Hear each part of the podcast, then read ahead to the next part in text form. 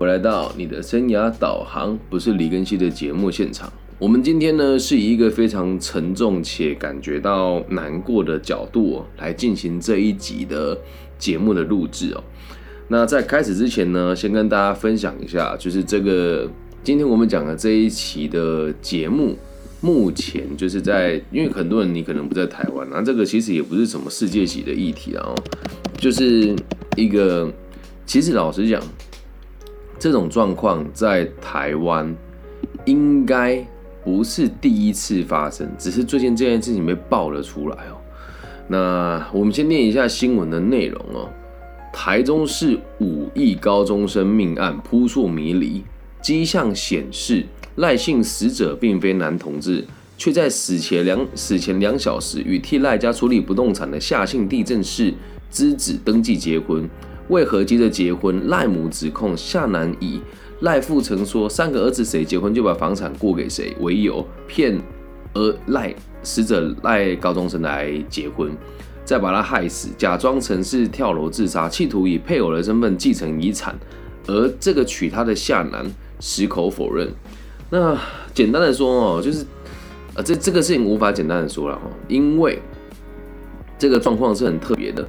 这一名已故的高中生同学呢，他继承了五亿的这个遗产，不，并不是爸爸给他的，不是法定的爸爸给他的，而是他的爷爷。那怎么讲是他的爷爷呢？他是他妈妈跟他爷爷生下来的小孩，所以理论上来讲，应该是爷爷的最小的儿子。那他爸爸很早就过世了，我们讲的是他名义上的爸爸。那在这样子的状况之下，他成长。那现在呢？他以这个原本的生父，就是他爷爷死了之后，就给了他五亿的家产。然后这里还有一点是，这个爷爷的奶奶哦，就是他这个爷爷的原配哦，现在也这个新闻是没有什么报道了哈。但是呢，他的生母是这个从大陆来的。那依据这个某一些奇怪的规定哦，从大陆来的的这个状况之下呢，他如果在台湾的，因为他是从大陆来的没有错，而且他现在是没有身份的人哦，因为他在台湾是乱伦嘛，然后在乱伦了之后，他的这个妈妈就是在台湾是没有身份证的，因此他现在如果要继承遗产，也只能继承两百万，但是他这个不动产的价值高达五亿以上哦，所以。这个他的妈妈，这位陆籍的配偶，其实是应该严格上来讲是他的。如果照配上来说，他也是他的小小的奶奶了哦。所以他的爷爷的老婆，就是这个孩子的奶奶，他知道他的孩子的妈妈跟他的爷爷有通奸，所以他告他，因此导致他现在没有。身份，哦，那在这样子的状况之下，现在这一笔巨额的遗产原本应该由这个赖姓高中生来继承，哦，那这个就很离奇哦。你你说我们现在讨论这个事情的原委，等我再讲它延伸的意义是什么？那他会这个状况应该全世界人如果知道，会划世界之大稽。在台湾，啊，你会说，哎，怎么全世界都一样？我不管，我是搞教育的，我只讲我真实的看法。讲难听一点呢，我这个话讲出来要被大家公公公公干。你才十八岁，你懂什么？现在还要开放让十八岁自己做什么公民决策？我个人的立场是，我觉得不够成熟。讲难听一点，一人发一台 S bus 给你，你你什么人你都投啊？但这种话你又不能讲，因为讲了大家会说：“哎呦，你这个跟不上世界潮流啊！世界潮流就是这样。”可是铁铮铮的例子摆在我们面前了。而娶她的这个人几岁，你知道吗？娶她的这个人，如果我没记错的话，二十六岁。那这件事情就是因为我们的规定是不需要再结不，而且重点是他们两个都是男的哦。他们的同性婚姻在不不是在很多地方都是合法的。那他还没有。正常的判断能力，又不需要爸爸妈妈的同意，就跟这个二十六岁的夏姓少年结婚。结婚完不到两个小时，他就跳楼了。任何但凡有点脑袋的人都知道，如果你莫名其妙继承五亿台币的家产，这五亿还只是初步估值，绝对不止。你怎么可能跳楼嘛？哦，你怎么可能跳？可是这问题就是这样啊！现在大家都会说什么？我们要进入减掉单位。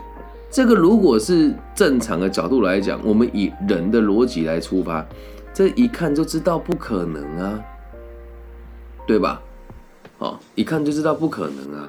那这时候还有很多传媒会讲说，五亿高中生的丈夫出面说话了，你怎么能称他是丈夫？而每个媒体的立场其实也都不一样。哦。那你要再知道一件事情哦，这个五亿高中生的这个男朋友，就是当初帮他处理，种表面上的男朋友是当初帮我们家处理不动产的代书。然后你要想哦，那处理代书的人一定对这个人的家庭的不动产的状况是非常清楚的。因此整件事情，你真的要讲，这根本就这没什么好好判，或是没什么好想的吧？它是一个鲜明的生命，哎。然后现在还要说什么全案进入司法程序，还有王法吗？这就教育了我们。大家在讨论这件事情的时候，还有很多双面在下面谩骂，就说什么：“哎呦，这个比怎么编剧还要精彩啊！”你要知道一件事，哎，今天呢，今天呢，这种事情在台湾其实也蛮常见的。我在我的交友圈里面就也有类似的案例，私生子或者是妈妈生的小孩，小孩给这个妈妈的妈妈带。然后妈，这个奶奶跟小孩说：“你不能叫你的妈妈叫妈妈，要叫她阿姨。为什么？因为这个啊，她这个女儿哦，不是这个孙女哦，生女孩的这诶，生生女儿的这个女性，她嫁去的这个豪门，豪门说，你如果要嫁来我家，就不能承认你有小孩。只要牵扯到钱，人类都很病态。那这件事情，我我觉得要给给我们什么启示哦？这个事情来龙去脉我讲完了啦哦，我现在先讲一下。”我们去反思这个高中生事件，还不如去想我们距离道德沦丧到底还有多远？因为最近在读这个我们的华夏历史的时候，就发现，其实，在商朝的时候，哦，我们夏朝在商朝在周朝嘛，在在夏商周那个时期，我们祭祀的时候是会杀人的，啊，那为什么要杀人呢？其实表面上说要祭天，实际上哦，只是在周天子制度出现之前，用这种角度去震慑你周边的这个这个地区而已啦。你要想拿人献祭多可怕的事情，然后你去进贡给这个历史的最大的这个城邦的时候，让他们这样哀嚎，你进贡给这个大城邦，然后哀嚎给你们看，那小城邦就更畏惧他。人类之所以能够走到今天这样，我们的这个祭祀用活体祭祀的这个历史，是在周天子制度建立之后哦，才慢慢不见的。而稳定了下来之后，现在我们却在生活越来越稳固的状况之下，产生了这种道德沦丧的行为。你说真的，这比人吃人还要更可恶哎！我不知道别人怎么看，因为在台湾，我讲这些言论很容易被人家攻击。我相这我不能讲没有天理啦。我们平常做节目摸着良心做，没有什么人听。那我今天用这么尖锐又个人鲜明的角度讲这一集，我想也有可能被黄标，或者是被扒被大家贴标签，因为这件事情的严重程度绝对高过于目前台湾的两个大事件哦。第一个哦，三个大事件，第一个台中捷运掉这个掉。吊臂掉下来这件事情也严重，但是这个是公安意外。第二个超商好客事件，就有一个男的在超商吃不到黑胡椒鸡胸肉，然后就乱砸东西，跟远警打架，远警砸砸了他的头十二下，然后就就是反正人家就远警执法过当了哈，这都是小事。在第三个我更不想提的，台湾大学。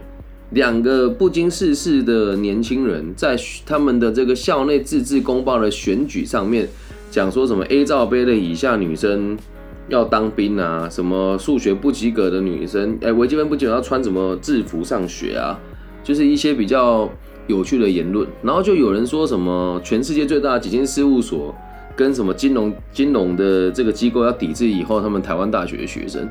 这根本就不是重点啊！但在网络上，所有的人几乎都对武艺高中生的这件事情，你说批评他、谩骂他的很多了。像我们这种做教育工作者，没有人去敢去碰这个议题。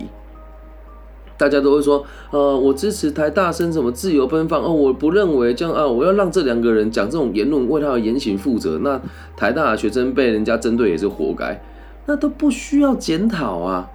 讲难听一点，不经事的大学生失言的有多少？而最重要的这个五亿高中生的事件，却没有人把它提出来讲，或者是站在这角度来反省我们社会到底怎么了？我们距离道德沦丧真的不远呢。好，一个一个拿出来讲啊。第一个问题，十八岁的婚姻，你不用经过父母的同意。哎，说真的啦，不管你几岁了，你要结婚不用跟你爸妈爸妈讨论一下吗？你说啊，老师你想法八股啊，结婚是你们两个的事情，跟你们两个有关系吗？结婚是两个家庭的结合啊。如果养你生你的爸爸妈妈都不支持，你就应该跟他讨论啊。那如果不需要他的同意，你们就结婚，又或者是你们两个的状况这么的复杂，今天如果没有财产，我认为都是小事。兄弟，十几亿的不动产呢，就因为我们的目前的规定是，反正没有关系，只要你来签名就好。而且这个婚姻的这个结婚制度有多离奇啊？他们的公证人是路人呢，他们的公证人是路人呢，签完两个小时他就自杀了。哎，这个。太离奇了吧！在第二个同婚的议题哦，台湾的人很喜欢讲说世界怎么跟得上台湾。老实讲，同婚我没有反对了，但是这个配套措施这么的离奇，就像这件这件事情啊，常态性我们都会推断。我先讲啊，不是我推断，是常态性我们都会推断，这摆明是谋财害命，所以这也放宽了很多很奇怪人的这种刻意为之。然后同性婚姻的议题啊，我这样讲一定很多人都不舒服了，但这是事实。我最近也看了很多的同性的伴侣领养了小孩子之后所延伸出来的问题有哪一些？那我们今天并不是说要讨厌同志，而是真的你要去审核这件事情能不能更，这跟同性异性没有关系啊。台湾的结婚真的太容易了哦，所以就是慢慢的就有很多人说，哎。反正我跟那个谁，你信不信也会有人是因为我是同性，他有可能喜欢我，他家很有钱，我就试着跟他结婚。有这种想法的人大有人在。从小到大，我们很常听到身边有人开玩笑说：“哎，你去找那个九十几岁的买很多保险的，然后让他被车撞死。”我们很常听到这种话。那随着婚姻的这个往下下放，再加上如果是同志一体的伴侣哦，通常你们我们的爱情比较容易受到别人的挑战跟别人的异样眼光，就会更容易激起你们想要结婚的冲动。好，但这也不是坏事，只是针对这种状况，你现在在台湾的环境，大部分分配遗产还是都给男性的这种角度出发。你不要跟我说什么，哎，李老师你不懂性平啊。我就告诉你，现在真实的状况是什么？大部分的人还是会这么做。你如果等上等那个七八十岁那一群人死光了，可是议题可能就没有。可是偏偏现在分配遗产就那一群人，好，所以在同性婚姻这个也是我们很值得去探讨的东西啊。好，接下来这种不陌生的剧情，老实讲，我个人也真的很难理解台湾的那个什么民事啊，哦，然后。那些奇怪的八连党，动不动就要同母异父、同母异父啊，或者是这种乱伦的剧情，每天都要看这种东西，你怎么可能不耳濡目染呢？啊，所以很多人会拿出来耻笑说：“哎，你看玫瑰同林眼啊，等等的，这真的是道德沦丧的社会啊！”但是也不是说我们过于理理想了哦，因为台湾呢，这个很，我必须得说哈，讲到这，为什么今天很激动，跟会有一点断句不清楚？很多台湾朋友也都有过在家族里面被性侵跟乱伦的经验，只是没有被说出来而已。不要看台湾人表面上看起来很和善啊，说真的，也有很多见不得光的事情。那今天这件事情特别被拿出来那谈，就是因为他们很有钱。然后这个东西会不会不了了之，我们也不知道。像前阵那个冲锋枪事件，到现在也没有后续了。哦，所以你要去知道一件事情哦。再绕一大圈回来看，这个每个被害人呢，出发点也都不单纯呐，对吧？我只是假设，今天我是这个妈妈，我哭诉也没有用。讲难听一点，你孩子都走了，你现在哭诉的意义是什么？然后你的孩子，你竟然可以疏忽到让他，这也不能讲他不对，就是你怎么会让你的孩子？跟别人同婚之后，你还找不到他，然后等到他死亡，你才被发，你才发现这件事，代表你跟他关系也没有很亲近啊。这不是要检讨被害人哦，就是你去想，如果今天是发生在正常的家庭当中，这不会发生的事情啊，对吧？那现在我们现场有人说这不是全不是台湾的问题，是全世界都有，没错，这也是事实，只是因为在台湾，我们的收入是普遍优渥于全世界的收入。你不要跟我说什么，老师你不去看数据哦，你仔细看。就连是我我们的美国爸爸家庭的户数一年也的收入也不过就一百五十万台币，台湾的收入在全世界真的算高的啊！你不要跟我说什么老师你不懂世界的数据，你自己去查啊！这这群人就是因为有钱才验证出这么多问题啊！那你说这个事情哦，真的要怎么处理哦？从出发点来看，整件事情都走位了。今天如果这我是这个生母的话，孩子都走了，我只会图一个安全。图一个稳定，再来，我已经这么凄凉了，我到现在还要把我议题拿出来讲，说什么我的孩子很可怜呐，还要去投诉媒体啊？我相信伸张正义是很重要的，但是真的有个但是啊，如果是我，或是我遇到这个妈妈，我会跟她讲，我们拿到这么多钱，说真的也不是我们赚的。现在你说你要一个公道，你要的是什么？你也得把你的主张讲清楚啊。而现在整个人都把这个重点放在那个钱，然后说什么啊，好可惜哦，这个钱要这个缴到给公家机关了。然后我们来讲这两个代书哦。今天如果我跟这个男的是真心相爱，我是那个下线少年的话，我一定马上发新闻稿说，我现在把我这一笔资产捐回去给他们家，或者是我用很任何手段也好，就是把这个房子赠予给你们。我跟他是真心相爱的，叔叔阿姨。哦，爸爸妈妈，我是真心爱他的，但他可能这么做吗？我不确定。然后再来，如果我是这个下信少年的爸爸，我知道我的儿子出发点是不对的，我会跟他讲，我们做代书的家里环境也没有很差，不要做这种事情。今天如果你真心爱他，爸爸陪你出来，我勇敢的让大家知道我的儿子是同志，我也很引以为傲，我以他为傲，因为我支持他的选择。并且我们不要这一份资产，因为我们相信这个爱是真实的。而会这么发展吗？不会啊，肯定不会啊。而且整个过程很离奇耶，对吧？然后再来讲一讲哦，整个事件里面最值得跟最最应该被检讨的是这个高中生的周遭的每一个人。你要想他有多绝望才会去跟一个。认识没，就是时间不长的男性去做同婚，而且重点是在新闻媒体还报道他有喜欢的女生，然后他从小就要接受这些压力，校方有没有做什么事情，辅导室有没有做什么事情，我们不得而知啊。今天就连他周遭的同学，不是说我们要检讨你们哦，就是如果这件事情在我的班上发生，我一定会问他，你你是不是有什么不开心的事，或者发生什么事情，会尽可能去关心他。所以代表根本就没有人关心过他，在这件事情发生以前呢，为什么新闻都不会报？因为没有发生什么严重的事啊，非得都等人死了才知道社会有多冷淡。所以从出发点来看，现在媒体在报道这件事情，都是抱着看戏跟流量的心情啊。而每一个在讨论的事情、讨论这个议题的人，大部分也都害怕自己被争辩，所以也都不敢提出来讲。那为什么我得提出来讲？真的，我们的教育体制有很大的问题啊。还有这整个制度都很离奇啊！那现在我们应该要做什么事情哦？拜托，不要再让这种憾事发生下一次。如果在如果我们从事的是正轨的教育，或者假设今天我的节目有被这些人听进去的话，绝对不会用这种方式来取得财产。我再重申一次，最好的方式，如果你要证明自己清白了，就不要拿这个房产了。而最离奇的事情是，这个下线少年竟然说：“哎呦，其实这个当初是因为我爸说，只要我结婚就会给我一个不动产，所以我才跟他串通好结婚要拿这个不动产的。”唉，那你觉得他说的是事实吗？再来，还有一件事哦，如果我是减掉单位的话，现在我就会去查，当时我们去登记的时候，那个。监视器拍到的人，我是不是真的是那个上面的人？